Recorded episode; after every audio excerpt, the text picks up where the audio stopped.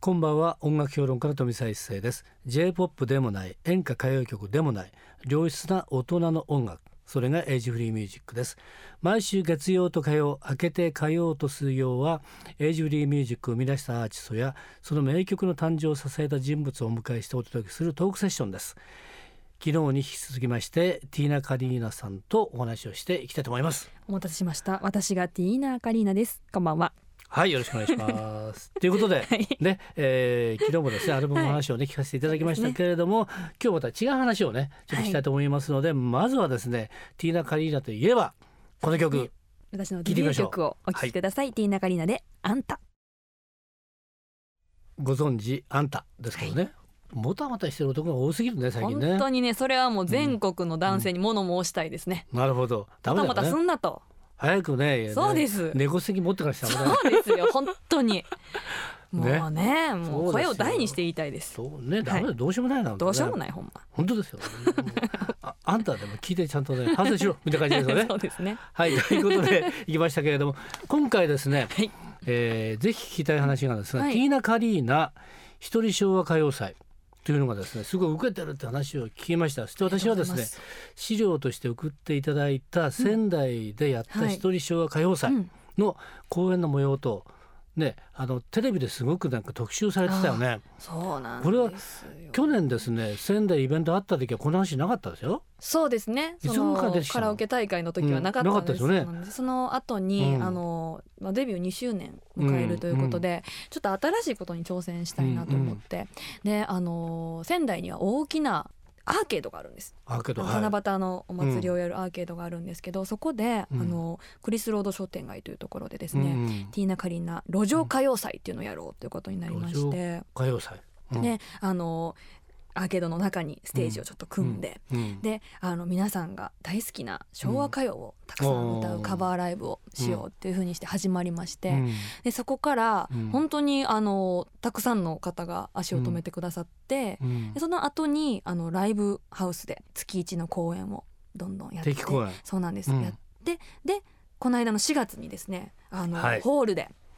日立システムズホール仙台というんうんう大きなホールでうん初めてのホール公演をしまして。うんでそれであの東京と大阪にも行ったんですよ、ライブあをらえ一年も何経たないうちにそうですねねでそもそも何発想って何なんですかその昭和歌謡を、うんうんうねん歌って一人昭和歌謡祭みたいなものやろうって、はいどどっから発想したのそれもはっともっとうん私の歌をたくさんいろんな世代の人に聴いてもらいたいなっていう思いがあって、うんうんで私実はこううんちっちゃい時にですね、うん両親の車の中でうん笠置静子さんの曲を聴いて育ったんですよ「うん買い物ブギ」とか、うん東京ブギウギ」とか東京ブギとかうんいろいろいろんなブギとかあるんですけうど、んでそれって曲を通じて、うんまあ、両親と同じ思い出があるうんうんであの家族で見に来れるようなライブっていうのはどうやったらできるんだろうっていうのを考えて、これはちょっと昭和の歌を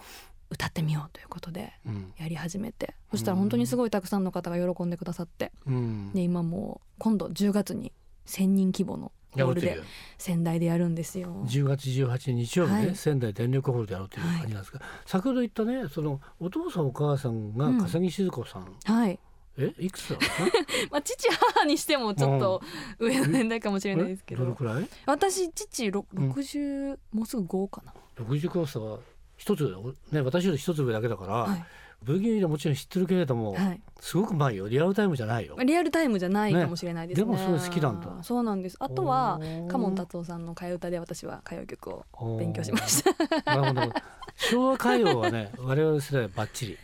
本当に。でだすよからいわゆる今昭和歌謡って言われてるあたりは大う体ん中学から高校ねあくらいにかけてかな、すごいいいとこは全部聞いてますよやっぱりね多分同じ年代だから、そうねそうだと思いますで母がすごくグループサウンドとかも好きで、うんであのいろいろ CD を持ってたのでうんちっちゃい時から聞いて聞いてて。はいということで昭和歌謡がもう染みついてんだな。そうですねうんでもまあ今こうやってやっぱりライブをするというふうになって、うんいろんな曲をもっともっとこう勉強中なんですけど、うんもう先生の本も買いました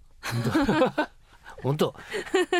それはそう本屋嬉さしんにい本当、はい大人の歌謡曲だはい、大人の歌謡歌曲のでしょあーあれをなるほどでその曲に込められたなんていうんですか、その時代背景とか、うんそういうのをこう知るとより、うんあこういう時代でこういう歌詞でうんこういうことをお客さんは体験してきたんだなっていうのもあるし、うんうんあとやっぱりねその昭和歌謡がブームになって、昭和歌謡のねカバーしてる人が多いは多いんだよねそ多ういでけすねれども、土壌から始まって、えー自分一人でねはい昭和歌謡祭はいライブまで持っていく人ってのはいないよああの中そでう言うとかもしれないですね。やっぱ CD で出してる人が多はいいよ、はいはい。ねそこまでこうやっぱりライブまでしやろうっていう部分とね、うんそれから、えー前回のあれホールでやった時のねはいえーテレビ撮ったでしょ、うんた時に一番最初にほらジル・ヨングさん のあのーねそうですまずあの、そのホ見せられたのール公演4月にやった一人小和歌謡祭、うん春の特別公演ではですね、一1曲目ジュディ・ヨングさんの「見せられてあのいきなりビャー衣装がビ」ャそうーでっす、とねあの広がっていくっていう衣装を探したんですよ、売ってないでしょあれは、あれね、うん、ベリーダンスのあベイジランスはい衣装で、はいこうんうすごい羽のやつがあって、うんあれを買って、うんで棒もついてるんですよ棒が棒が先っちょにつついいててんだてもうすごい広がるんです扇形に。うんうんそれにもっとキラキラした布を貼り付けて、手作りですよおーなるほどねあれはねもう本当に気持ちよかったです、 うんでもあの時ねあのジュリオングさんもね本当は自分の手の長さだったらしいんだね、もともとはねもともとはねそうだからそれであと、N、紅白出る時に、うんやっぱりちょっと目立ったのがいいということでデザイナーがね棒を入れたらどうだっていうことで3メートルなのかな広げるとねっていう感じっていうような話をね聞いてましたまけたどね。最近それがまたパワーアップしてますよね、うん、そやすごいで最すよ近のお衣装も素晴らしねい綺麗で、だからそういうねジュリオングさんから始まった中でうん歌だけじゃなくて、はい衣装もそうだし、はいで他にいろいろやってますよねあの芝居もやってるしなんかなんかやってるじゃ ない芝居っていうかなんあのかで。すねまあその普段の定期公演でも、うんあの途中でバー田中というコーナーを設けておりまして、うんで私がバーのママママににななっっててまあ、バーにはママがいるんかっていうちょっと、うんそこがちょっと売れてるんですけどうん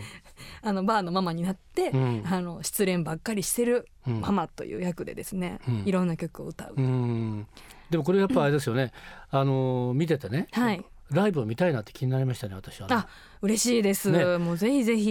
で今ですねあのはい月1回定期公演をやってるということをね、やっておりでますこちらは、えー、仙台のダーウィンというね、うんライブハウス、もともとそのふ普段は、うんあの本当ロックバンドとかがやるようなライブハウスなんですけど、この一人小和歌謡さんの時は、うんうんあの下にね赤い絨毯を敷い敷いて,で、てわざわざそうなんですよわざわざ引くんです、うん でテーブルうとん椅子用意してでキャンドルなんか灯したりしてねなるほどねゆっくり座って、うん大人の方がこう、仕事終わりに楽しめる空間を作って、作ったというこちら毎月限定68席の超プレミアム公演ということでそうす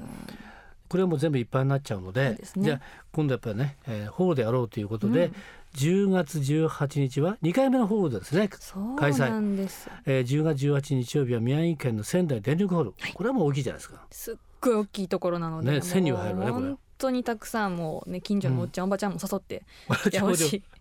あとはそれがねなんうかん小学館の魅力だと思うんですよねう、んあのー誘いやすいというかなるほどもあう私のこと知らない人でも楽しめるので、全国から皆さんですね行って、えーね、応援してあげ、うんねしてほしいなっていう本当感にじしますけれど今いいもところなので10月の仙台はとてもいいと思いますよ季節的にもそうですよね、はい、食べ物もうまいし美、味しいよ、ね、歌もうまいしということでちょうどいいんじゃないかなと はいいう感じがしますけどもね。はい、でそれから昨日ですねアルバムの話をしたんですけれど、やっぱりアルバムから最後ねそうビですシッとね締めたいなっていう感じにいきますけれども、やっぱり最後に締まる曲はあれ曲かなそうですねどうあでしょうかのアルバムのうん最後にもはい入っている曲で「うん理想郷」という曲なんですけど、この曲はあのデビュー前からうん違う歌詞でずっと歌ってたんです。えでーこれはもともとはこいううん夢を叶えて、うんあの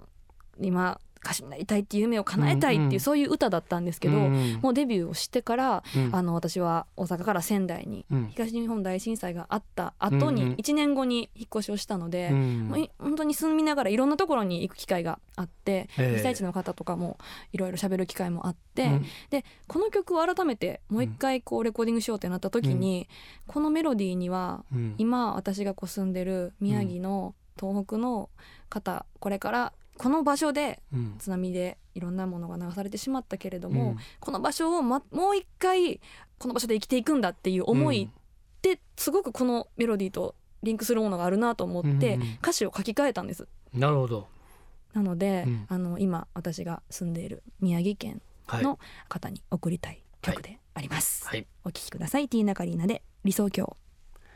今夜のトークセッションのゲストはティーナカリーナさんでしたどうもありがとうございおま聞しきたにありがとうございました明日のこの時間は通信カラオケの大手ジョイサウンドの協力でお送りするカラオケヒットランキングですどうぞお楽しみにまた明日の夜お会いしましょう